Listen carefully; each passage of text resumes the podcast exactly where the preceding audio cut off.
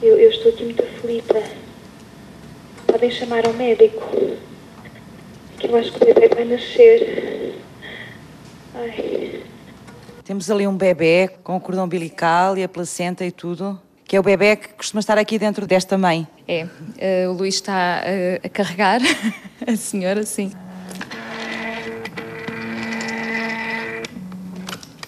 Está a untar o bebê com o quê?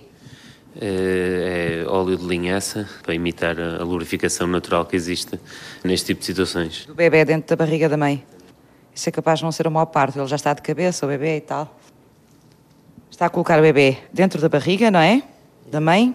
Estamos a aprender ao mecanismo que vai, digamos, levar o bebê da vida intrauterina para a vida extrauterina. Isso é a placenta. Estamos aqui a senti-la a respirar?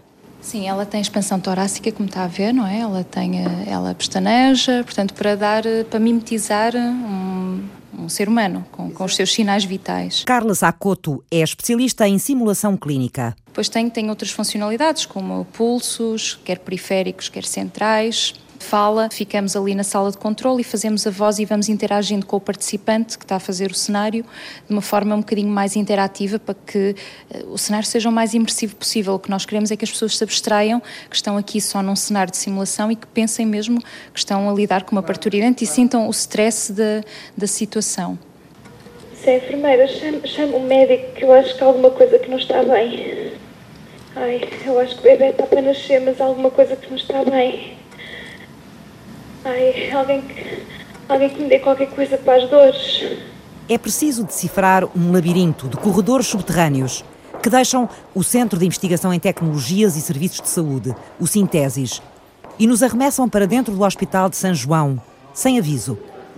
Depois, somos levados numa ventania de pessoal médico, doentes e anónimos, até ao Centro de Simulação Biomédica da Faculdade de Medicina do Porto. Chegamos. O que estamos a ver aqui dentro destas duas portas é o Centro de Simulação Biomédica, aqui da Faculdade de Medicina. Carla Sacoto dirige o centro. Veio da matemática aplicada às tecnologias. Como é que chegou à saúde? Nós sabemos que podemos ter esta tecnologia, estas ferramentas, eh, que têm por base muitas vezes a matemática ou a engenharia, eh, ao serviço deles e tornar os processos da saúde muito mais ágeis e, mais eh, objetivos. Sempre foi essa, essa a visão que eu tive, como usar a matemática ou a tecnologia ao serviço da saúde. Carla especializou-se em engenharia biomédica e depois em simulação clínica. E aqui está ela, entre salas de simulação. Temos uh, várias salas dependendo das competências que queremos treinar. O que é, que é esta coisa da simulação? A simulação é uma ferramenta pedagógica que nos permite uh, mimetizar ocorrências reais num ambiente educativo seguro e que possa realmente um conjunto de competências, quer técnicas, quer não técnicas, ser treinadas. Essencialmente o que nós estamos a falar é na utilização portanto, de algo que simula a realidade. Miguel Castelo Branco, presidente da Sociedade Portuguesa de Simulação aplicada às ciências da saúde. E que seja utilizado como treino para as pessoas eh, desenvolverem as competências de forma a que, quando chegarem à realidade, porque isto é apenas um, um passo para a realidade, já estejam com facilitação na capacidade de fazer as coisas, com segurança no ato, eh, garantindo que as coisas são feitas com qualidade e segurança e, por outro lado, eh, garantindo que, que os riscos são minimizados. As competências técnicas são, por exemplo, a auscultação ou uma intubação, pode ser procedimento procedimentos mais ou menos invasivos.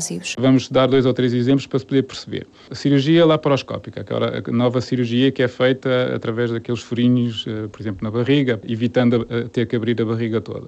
Isso requer imenso treino. Não, não é possível fazer qualquer cirurgia laparoscópica sem uma pessoa ter uh, treinado os gestos, treinado a utilização dos equipamentos, treinado como fazer um conjunto de procedimentos intra da barriga. Tudo isso requer treino. Esse treino é feito em simuladores, portanto, nunca se avança diretamente para o doente sem passar por um conjunto de simuladores, desde simuladores que são, podem ser uh, instrumentos de plástico, mas muito próximo daquilo que é a constituição do corpo humano, até uh, simuladores virtuais, que são pura e simplesmente um ecrã, mas depois com os instrumentos manuais para se treinar, que servem para realmente se fazer tudo aquilo que, que pode acontecer dentro da, da, da, barriga e, portanto, permitindo o treino. As competências não técnicas são aquelas que são mais difíceis de treinar e que até bem recentemente nem sequer eram consideradas uh, importantes, mas que nós sabemos que, que, são fundamentais e são elas até que estão por trás da maior parte dos erros uh, clínicos, que são, por exemplo, a comunicação, o trabalho de equipa, a liderança, a forma como nós uh, pedimos as coisas e como fechamos o circuito da comunicação. E são este tipo de competências que a maior parte dos currículos médicos não englobava até, até algum, algum tempo atrás e que agora felizmente começa a dar relevância. Vamos dar um exemplo. Simular consulta médica. É perfeitamente possível fazer isso quer com pessoas treinadas, com doentes simulados, como se costuma dizer, pode-se até fazer eh, em, em, ambientes mais simplificados, até entre dois estudantes, portanto, cada um simula o seu papel, o médico e o outro simula o doente, estabelecem uma relação e com isso estão a treinar aquilo que são as competências comunicacionais, as competências de obter a história, de obter a informação necessária para depois fazer os diagnósticos dos doentes. Temos ali dois consultórios exatamente para isso, mimetizamos uma consulta não esquecendo, obviamente, que o doente traz uma agenda para a consulta e, obviamente, o médico tem uma agenda estas duas agendas, alguns, têm que coincidir e têm que ser trabalhadas uma, um ponto comum nestas agendas. E o que, infelizmente, acontece é que o médico tem a sua agenda e o doente traz uma agenda que nunca é reconhecida durante a maior parte das consultas, pela pressão também do tempo que os profissionais de saúde são, são impostos. Mas nós sabemos que, mesmo nos 10 minutos ou nos 15 minutos impostos para estes contactos, é possível perfeitamente também chegar chegar a um, eh, a um consenso com o doente e perceber também quais são as preocupações deles. Quem é que vem aqui treinar? 70% dos nossos uh, clientes, com aspas, obviamente, são estudantes de medicina. Grande parte do nosso apoio aqui é às aulas do, eh, do mestrado integrado em medicina. Portanto, nós temos pacientes atores, que são pessoas que não estão doentes, obviamente, mas que têm um guião e que sabem qual é a história clínica que os traz, que depois vão ter uma consulta fictícia com eh, um ou dois estudantes. Nós não conseguimos ter consultas de um para um porque temos muitos estudantes, temos 300 estudantes uh, em cada ano, portanto é impossível termos um para um, que era o ideal, mas uh, conseguimos ter um conjunto de dois ou três estudantes a fazer esta recolha da história clínica e uh, trabalhar estes, estas questões. E outras questões até um bocadinho mais difíceis e que eles não estão minimamente preparados, como por exemplo dar uma má notícia. Também fazem esse treino? Fazemos até porque é, é, o tal ambiente seguro que falamos. A questão de eles poderem fazer isto sabendo que, embora com a pressão, obviamente, que eles sentem, porque os nossos pacientes atores são bons, eles sabem que estão num ambiente seguro e que depois vão receber feedback também deste doente, que é algo que nunca vai acontecer na, na vida real. Habilidades técnicas. É a sala de habilidades técnicas. Todos os nossos uh, espaços são muito polivalentes e, portanto, nós montamos as salas conforme a aula que, que vamos ter. E, portanto, num dia, às vezes, esta sala é montada três vezes, porque vamos ter aqui três aulas diferentes. Portanto, nós estamos a ver aqui, houve aqui, uh, na semana passada, um exame de ginecologia e obstetrícia. Estamos a ver aqui um conjunto de pelves, algumas para fazer o toque ginecológico, outras para fazer outro tipo de competências relacionadas com a ginecologia. Temos aqui uma senhora... Parturiente. Uma parturiente que serve para fazer as manobras de apoio ao trabalho de parto. Depois ali naquele armário temos outras coisas, não é? Temos cabeças, né? naquele e noutros armários temos então outros, outros modelos em que nós montamos as salas conforme a aula que vai ocorrer. Falta-nos aqui falar de uma outra parte, que é, portanto, nós falamos das competências de comunicação, falamos das competências técnicas e agora temos que juntar as duas. E, portanto, aí nós passamos aqui para estas salas que nós chamamos de simulação clínica avançada, em que nós temos simuladores muito mais sofisticados e aí os estudantes ou os profissionais de saúde, porque nós temos uma vertente de formação contínua, eles treinam em equipa, formam uma equipa tal e qual como seria uma equipa dos blocos de parto e que atuam num conjunto de cenários de emergência obstétrica como equipa. E obviamente precisam ter competências técnicas para resolver a situação, mas também têm que funcionar adequadamente como equipa. Tem que ter uma comunicação adequada, tem que haver um líder, tem que haver uma tomada de decisão em conformidade com o cenário que estamos a trabalhar. Muito bem, sim senhor. Respirar fundo.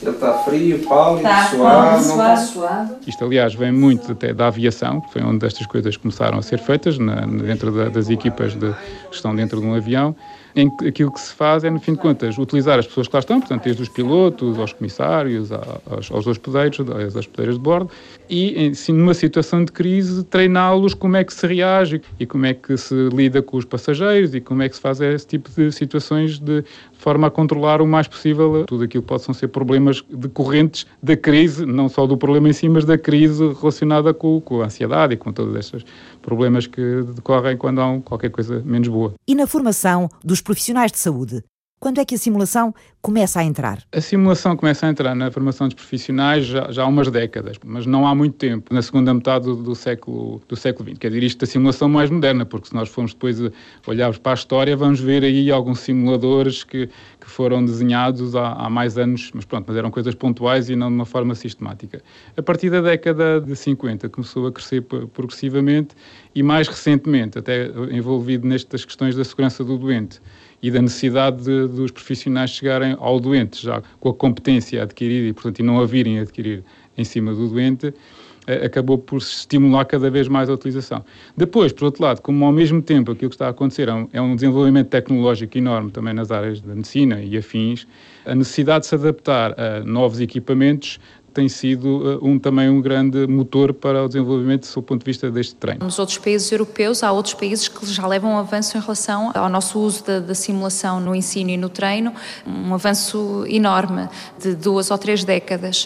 Uh, em Portugal, isto tem acontecido sobretudo de há 10 anos para cá. Um sítio onde já é utilizado há muitos anos a simulação é, por exemplo, no treino do suporte de vida, nas manobras de reanimação provavelmente terá sido dos primeiros uh, sítios onde se começou a fazer simulação uh, e, e a treiná-la. Treinar o suporte básico de vida é o que prende agora a atenção da matemática Carla Sacoto, especialista em simulação biomédica e em desenvolver simuladores cada vez mais próximos da realidade. A equipa, liderada pela investigadora, anda a construir, há dois anos, um personal trainer em ressuscitação cardiopulmonar. Como é que a ideia surgiu, Carla? Surgiu de uma necessidade que nós identificamos aqui nas nossas aulas que damos aqui no Centro de Simulação, eh, no sentido de melhorar as competências eh, no, no treino de suporte básico de vida. As compressões eh, torácicas são um aspecto basilar nesta questão do suporte básico de vida.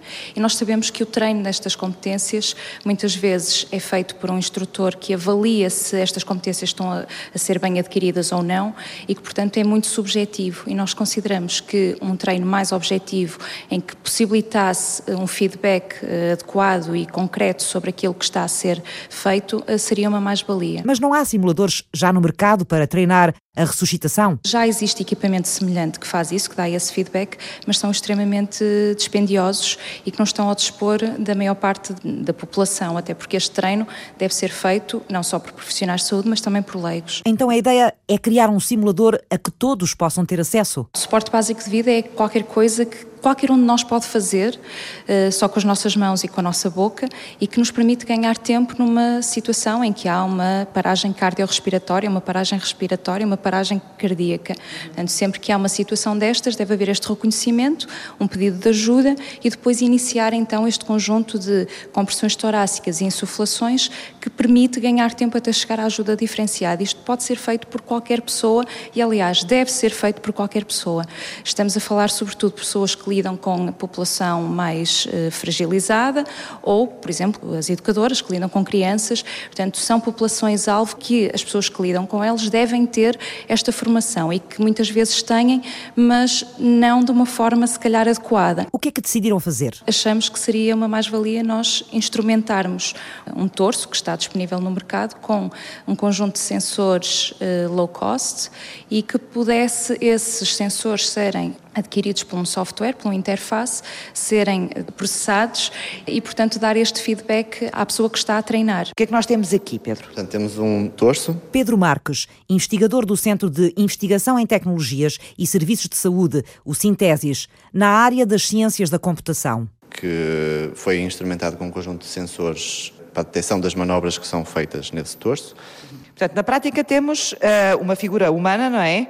Até à cintura, basicamente, da cintura para cima? São modelos humanos que são utilizados com frequência nas formações normais de, de manobras deste tipo. É feito de quê, já agora, para eu perceber? Ele tem, tem uma espuma interior, depois tem uma, digamos, uma grade costal que tem uma resistência semelhante ao nosso tórax, para mimetizar a resistência que o nosso tórax tem às compressões, e depois tem uma pele em plástico que, pronto, de certa forma dá-lhe este aspecto mais humano. Uh, depois também tem a parte da via aérea, portanto tem uma, uma zona de boca e nariz que permite treinar o fecho do nariz e as insuflações, e o pescoço é, permite fazer, é articulável porque permite fazer a hiperextensão, que são tudo manobras que têm que ser treinadas uh, adequadamente. Portanto, é um torso preparado para fazer esse tipo de manobras e depois foi equipado de forma específica neste projeto, que era o que o Pedro me ia explicar, não é? Foi equipado com um conjunto de sensores que permitem detectar a interação de quem está a fazer as manobras com o torso. Esse conjunto de valores que são lidos a partir desses sensores são enviados para uma unidade de processamento que faz, identifica os fatores importantes para avaliar a prestação de quem está a fazer a manobra. Portanto, isso é feito neste computador aqui, onde também é exibido para quem está a fazer a manobra um conjunto de informações que são úteis para a correção ou para a confirmação de que as manobras estão a ser feitas de maneira de forma correta. Ele vai sendo refrescado em tempo real, portanto, à medida que vai sendo eh, portanto, é feita a interação com, com o torso. De qualquer forma, o objetivo será no final do treino ter um resumo da prestação da pessoa. E, juntamente, em consequência dessas, desses valores eh, determinados, são feitas um, um, conjunto de recomendações que visam melhorar a prestação da pessoa. Esse software foi desenvolvido aqui? Sim, sim, foi desenvolvido por nós. Estamos a incluir também um conjunto de conteúdos de vídeo e de imagem que permitem complementar o treino com uh, conhecimentos adicionais relativamente a estas manobras. Que caixinha preta é esta que está aqui ao lado do torso? Ela adquire uh, o valor dos sensores que estão uh, acoplados ao, ao torso e depois nós conseguimos de alguma forma ir buscá-los, uh, inseri-los na base de dados. Portanto, ela transmite, aquela caixinha transmite a informação para o computador, é isso? Para o software? Sim, sim, é isso mesmo. E para o interface, é para ser mostrado. A investigadora Ana Ferreira concentrou-se em transformar os sinais que são produzidos pelos sensores em linguagem de computador. O Abel é da engenharia. Sou de bioengenharia, do ramo da engenharia biomédica. Portanto, a aplicação e a própria interface da engenharia com a medicina. Abel Nicolau, estudante de engenharia. Estou responsável pela parte de hardware e de instrumentação do próprio torso, ou seja, a aplicação dos sensores, validá-los e perceber a melhor localização e, e, quais é que devo utilizar. Os sensores estão dentro Sim, do torso, não é? Podemos virá-lo ao contrário. Ah, vão despilo, está bem. Tiramos a pele e conseguimos ver os sensores.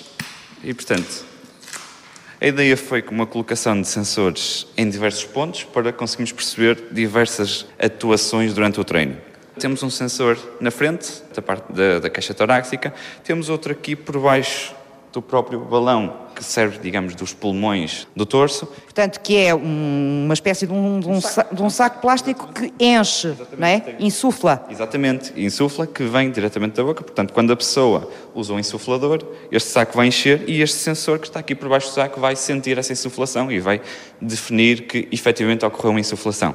E finalmente temos outro sensor aqui por baixo, vai permitir, digamos, normalizar estes dois, estes dois sensores, ou seja, nós conseguimos perceber que efetivamente o utilizador está a fazer alguma coisa ao sensor e estes dois vão nos dizer o que é que efetivamente essa coisa é. Okay. Portanto, tem três sensores, Exatamente. este torso. Exatamente.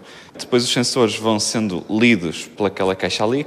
É, digamos, um pequenino computador que vai receber estes sinais e vai transmitir depois à interface que foi desenvolvida pela equipa do Pedro. Não é só aplicar os sensores, nós também precisamos que estes sensores sejam validados, ou seja, os dados que vão sendo recolhidos sejam reais. Às vezes o que é mais complicado não é desenvolver, é efetivamente esta última parte que eu referi, que é validar, perceber se realmente estes dados que nós temos e que nós estamos a olhar para eles são o que realmente a pessoa está a fazer. Como é que tira essa prova dos nove? Temos depois à parte, não este torso, mas um outro torso, que vamos conseguir cruzar os dados e perceber se, se os dados forem iguais, então aí sim nós temos o nosso, o nosso equipamento validado. Este tipo de sensores também nos permite medir uh, o número de vezes que a pessoa treina, o número de sequências de treino que a pessoa tem, se adere mais a este tipo de treino ou ao treino, por exemplo, com o instrutor. Portanto, isto é, abre também aqui para um outro conjunto de estudos que há de ser também o nosso futuro, não é? O futuro deste projeto não vai terminar aqui. Estamos aqui a falar no, no fim do desenvolvimento do protótipo, mas o projeto obviamente vai continuar com estas medições agora mais no impacto na aquisição das competências e, portanto, tudo isto agora é, é um mundo que nós podemos medir. Podemos pô-lo a funcionar? Ele está, ele está ligado. Vamos simular aqui um bocadinho, está bem? As ações que costumam fazer eh, com este protótipo. Ele não estaria em cima de uma mesa, estaria no chão, porque o treino de suporte básico de vida, tal como uma vítima, normalmente é no chão, mas para já vamos deixá-lo em cima da mesa. O software, nós temos aqui uh, o início da sessão. O formando pode fazer um conjunto de treinos dentro da mesma sessão para observar a sua, uh, a sua performance. Portanto, temos ali o histórico dos treinos do formando, depois temos o que é que ele já progrediu com o treino e depois ali ao lado é para iniciar uma nova sessão. Que é isso que eu vou fazer agora. Eu vou iniciar uma nova sessão. O personal trainer em suporte básico de vida, o novo simulador desenvolvido pela equipa do Sintesis no Porto, recebe as últimas afinações até ao final do ano. Matemática aplicada, engenharia, computação e biomedicina trabalham de mãos dadas em saúde. Que futuro espera a simulação médica a dar os primeiros passos seguros em Portugal? Que novas tarefas terá pela frente? Quantas mais áreas do saber se podem juntar à tecnologia da saúde e fazer da prática médica um novo paradigma? A simulação da reanimação cardiorrespiratória segue dentro de momentos, na segunda parte do ponto de partida. Até já.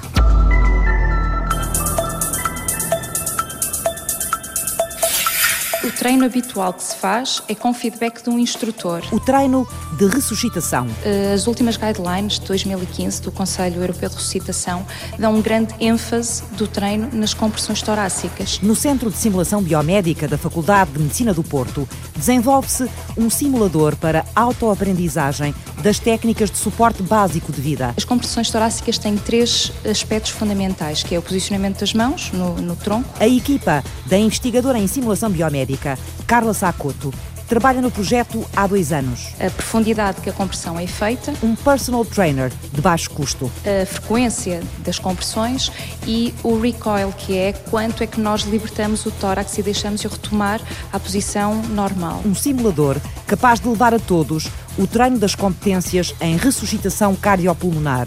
Competências medidas por sensores e traduzidas num software de computador. São aspectos que uma pessoa a olho nu não consegue avaliar de uma forma objetiva. Portanto, foi aí que nós achamos que poderíamos ter realmente um papel importante através desta medição objetiva com os sensores e com este feedback automático no final de cada sessão de treino que o uh, formando pode obter. O novo simulador é um tronco humano parecido com os manequins que vemos nas montras, mas é maleável e foi sensorizado. Vamos testá-lo? Eu vou iniciar uma nova sessão. E agora aqui apareceu o gráfico, ainda está vazio e o Abel vai começar agora a fazer.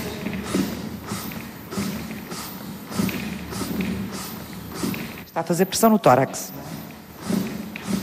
Existe um conjunto de recomendações que vão sendo dadas enquanto o Abel estava a fazer eh, as compressões e que podem auxiliar a melhorar a performance. Portanto, ele estaria, estava a dar a indicação de que ele deveria aumentar o ritmo de compressões. A ideia é, embora ele dê este feedback em tempo real, a ideia não é que a pessoa que esteja a fazer compressões se distraia a olhar para, para o monitor. A ideia é só observar a performance no fim. E o que nós recomendamos, e o estudo que nós, que nós fizemos, foi com uh, os formandos a fazer dois minutos do algoritmo todo, que é o que habitualmente é feito nos treinos tradicionais. Portanto, nós não queremos fugir também do treino tra tradicional, pelo contrário.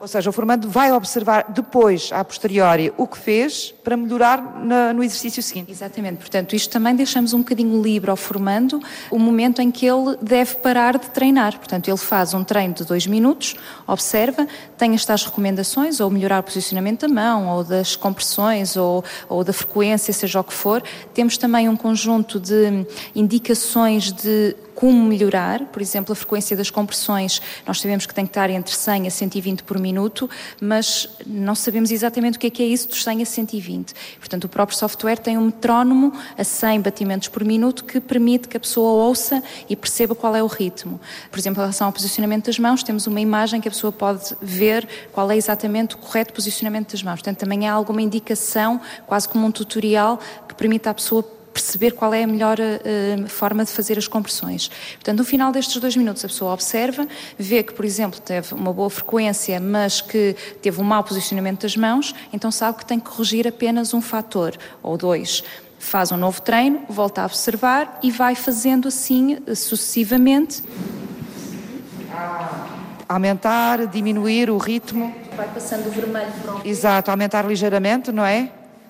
O ritmo de compressão. Abel, não tomou pequeno almoço ainda? Ele já ganhou, já ganhou alguma massa muscular com os treinos ao longo do ano, assim, graças ao projeto.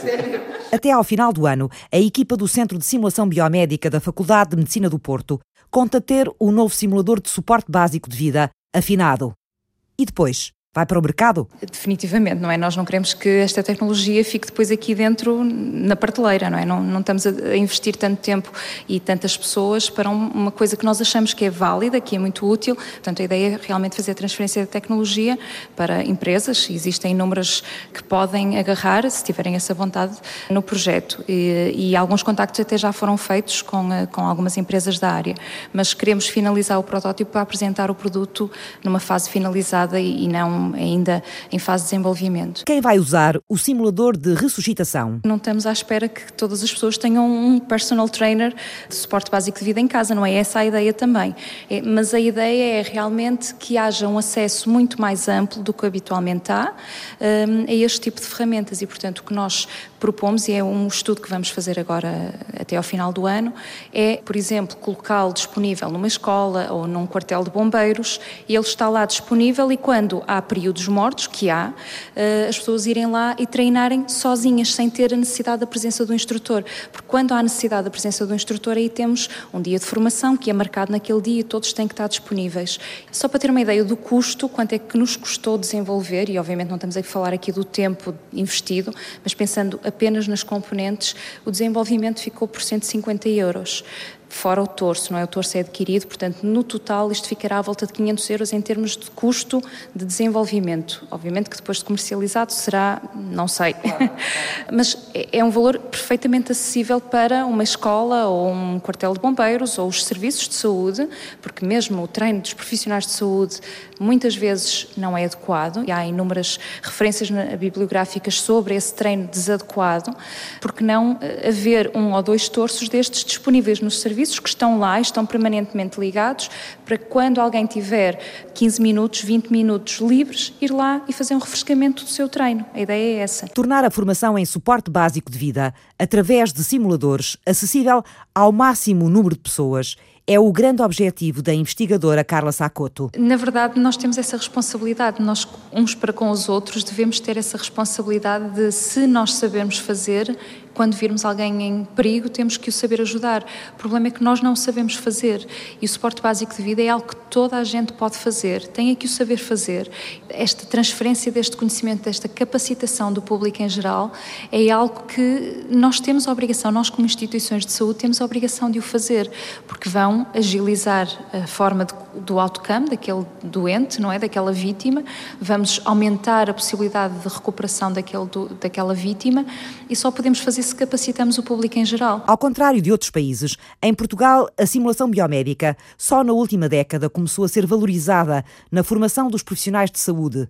Um exemplo disso é a juventude da Sociedade Portuguesa de Simulação Aplicada, às ciências da saúde. Sim, a sociedade foi criada, se não me engano, em 2007 e foi criada precisamente porque começava a haver um conjunto de sítios onde se estava a desenvolver a simulação em Portugal. O médico internista e intensivista Miguel Castelo Branco dirige nesta altura a Sociedade de Simulação. Particularmente na, nas faculdades de medicina e na, base da, da, da, existência destes centros de simulação relacionados com o ensino da medicina e da, e da enfermagem, que também tem alguns, em alguns locais um excelente desenvolvimento em Portugal, começou-se a pensar que talvez fosse uma boa ideia partilhar, por um lado, o desenvolvimento, partilhar a investigação também e, ao mesmo tempo, uh, criar uma dinâmica de crescimento e de maior utilização, uma vez que aquilo que hoje cada vez mais está demonstrado é que o treino utilizando a simulação é um aspecto fundamental para a aquisição de competências adequadas, com segurança e evitando uh, chegar ao doente em primeira mão, precavendo de quer de andar a experimentar em doentes, quer de poder eh, ser vítima de incidentes uh, por mau treino. A simulação médica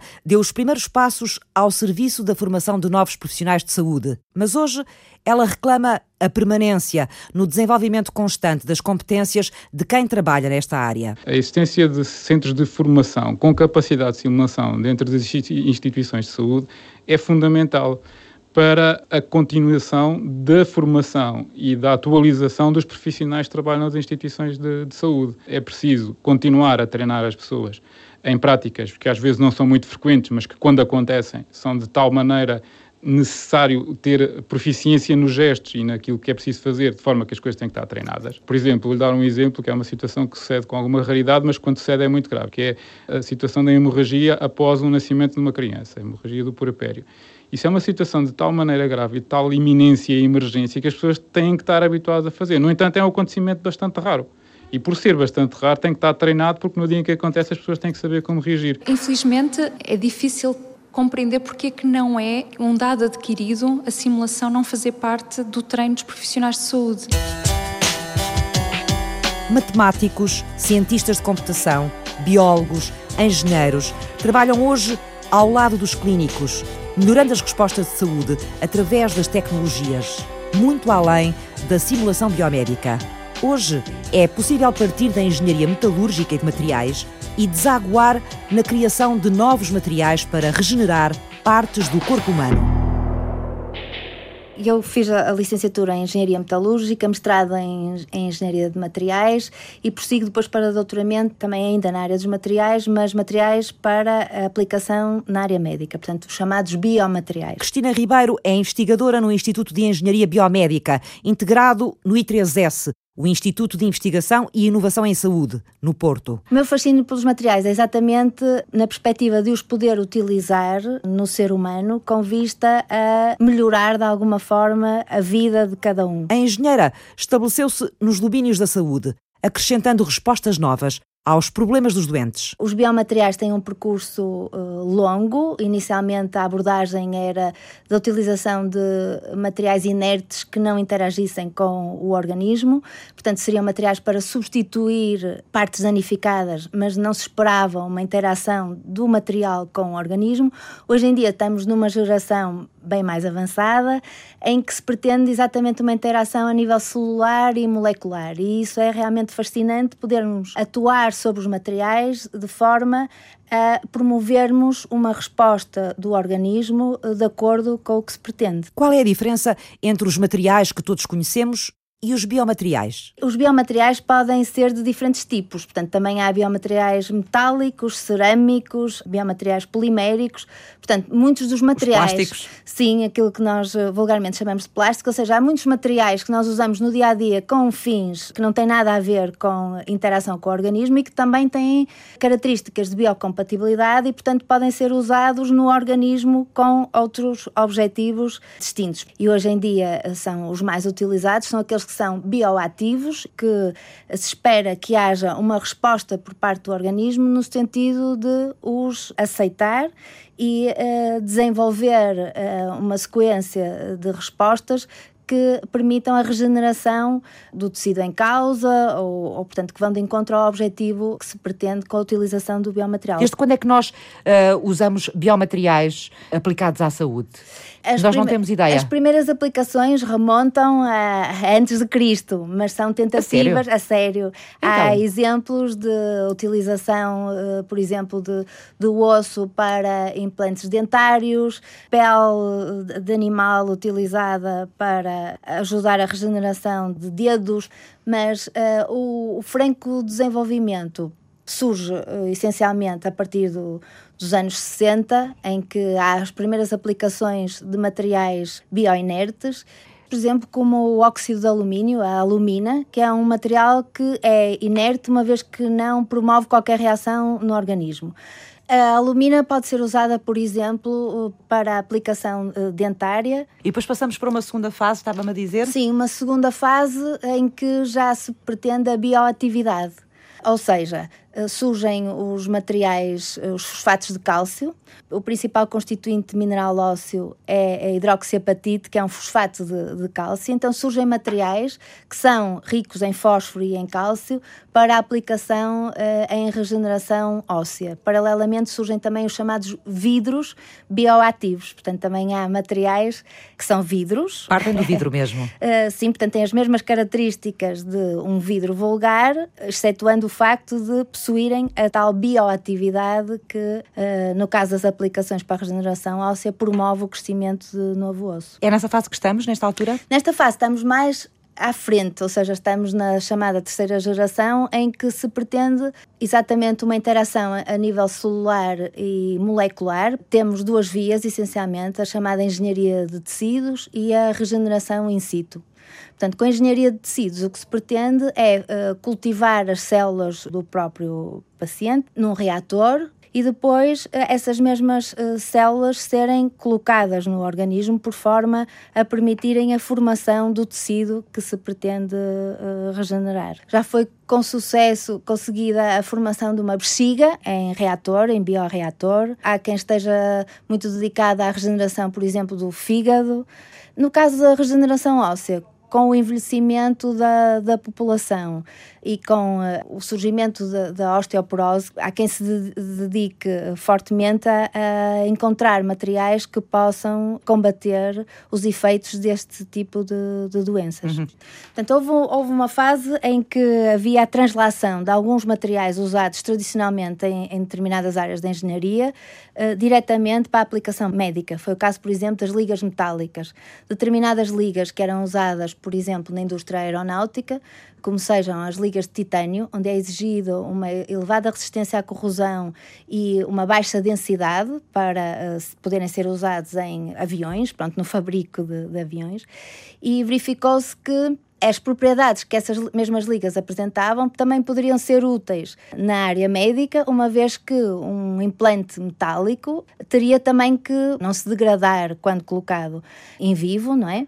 E ter uma densidade reduzida e adequada à sua utilização. Hoje em dia, hum, pretende-se modificar os materiais que já existem, criar novos também, mas muitas vezes atuar ao nível da funcionalização do, dos materiais por forma a obter características mais interessantes para os objetivos que se pretende. Portanto, ou seja, hoje a engenharia já cria ou procura criar materiais com funções específicas já dirigidas à mesmo, saúde, não é? Mesmo. Cristina Ribeiro, esta engenheira do I3S cria materiais injetáveis para regeneração óssea.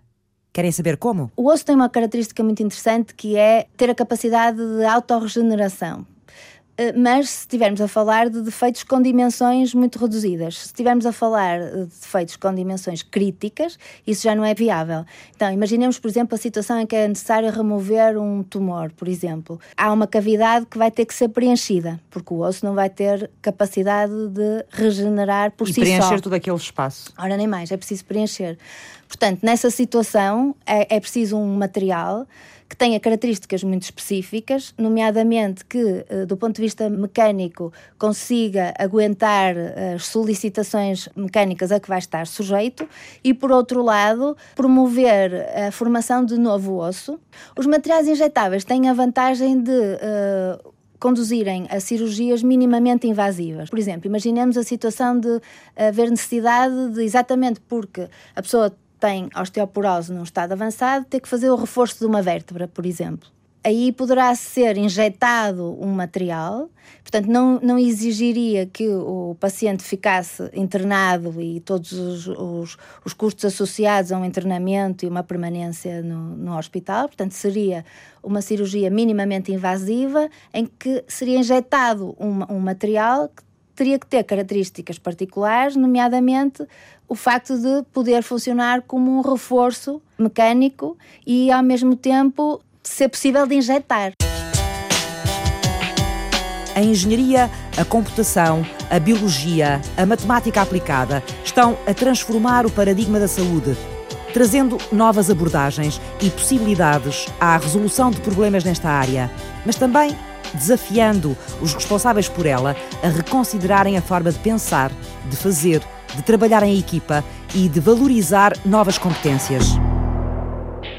Na simulação biomédica, Carla Sacoto ajudou ao nascimento da Lucina, uma parturienta em tamanho real, um simulador que hoje ajuda ao treino de futuros obstetras por todo o mundo. Este projeto da Lucina eh, iniciou-se em 2004 porque realmente identificamos que no mercado havia já algum equipamento específico para a obstetrícia, mas que tinha enormes lacunas, quer do ponto de vista anatómico, quer do ponto de vista dos cenários e do realismo que estes cenários depois trazem à simulação. Decidimos então criar, juntamente com esta empresa, uma empresa canadiana, a CE Healthcare, eles fazerem a parte do hardware e do desenvolvimento do manequim nós fazemos toda a parte do programa educativo e do software e aí entra então novamente a matemática, porque aquele realismo nos sinais vitais, a forma como o bebê nasce com aquele timing, tudo aquilo está a ser coordenado através de um conjunto de modelos matemáticos que eh, reproduzem quer o sistema cardiovascular, quer o sistema respiratório, quer eh, a própria interação farmacológica que existe durante o parto e que dão então esta vida, eh, este automatismo que nós depois observamos nestes simuladores mais sofisticados. A cientista do Centro de Investigação em Tecnologias e Serviços de Saúde do Porto tem pela frente um desafio novo. Liderar nos próximos três anos o Conselho Científico da Sociedade Europeia de Simulação Aplicada à Medicina. Estamos, assim, na pré-adolescência da simulação. Eu acho que a simulação ainda tem um longo caminho a percorrer. Consegue ver esse caminho, Carla? Consigo ver uma, uma maturação da simulação nos próximos anos e não estamos a falar a, a muito longo prazo, quer do ponto de vista tecnológico, o desenvolvimento com os novos materiais, ter simuladores que podem ter um desenvolvimento até com a tecnologia de 3D e virtual, etc., com estes ambientes muito mais imersivos, por um lado, e por outro lado, não só aplicada ao ensino e ao treino de profissionais de saúde, mas também aplicada à organização dos próprios processos, quer hospitalares, quer organizacionais das instituições. Simular capítulos da vida de um hospital? Por exemplo, pensar como é que nós podemos tornar os espaços mais ergonómicos, como é que nós podemos eh, otimizar os processos desde a chegada do doente até que o doente tenha alta. Então, nós podemos utilizar a simulação para tudo isto. Neste momento ainda estamos muito focados no treino dos profissionais de saúde, nos cuidados de saúde, mas podemos expandir a simulação para a organização e a sistematização dos processos. O Centro de Simulação Principal da Dinamarca eh, pertence ao Estado, portanto, o Estado adotou a simulação como uma ferramenta não só para o ensino e treino dos estudantes, mas para os profissionais de saúde, portanto, é algo que está enraizado e eles fazem isso. Eles vão aos vários hospitais, simulam determinados processos, como a chegada do doente ou como a transferência do doente que vem eh, de outro hospital, por exemplo, ou todo o procedimento desde o início de uma cirurgia até o final da cirurgia, tudo simulado e observam em que é que podem melhorar, como é que podem reduzir os custos, como é que podem reduzir o tempo sem pôr em risco o doente. Felizmente a medicina evolui de uma forma exponencial e, portanto, todos os dias surgem novas técnicas, novas formas de fazer que sem a simulação são muito difíceis de, de ser adquiridas estas competências.